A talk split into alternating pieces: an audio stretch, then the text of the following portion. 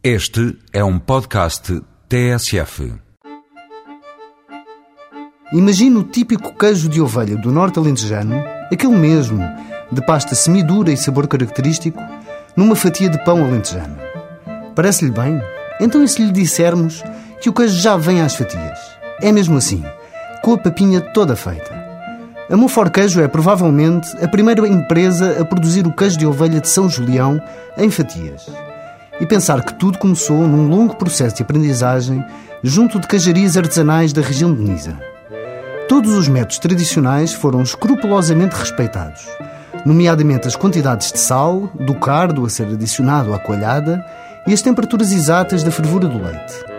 Este é proveniente de ordenhas em circuito fechado de produtores certificados, a maior parte deles das mesmas regiões demarcadas do queijo de Nisa DOP, também ele produzido na Monfort Queijo. O tempo mínimo de cura do queijo de São Julião é cumprido em 45 dias, para que tenha sempre aquele gostinho.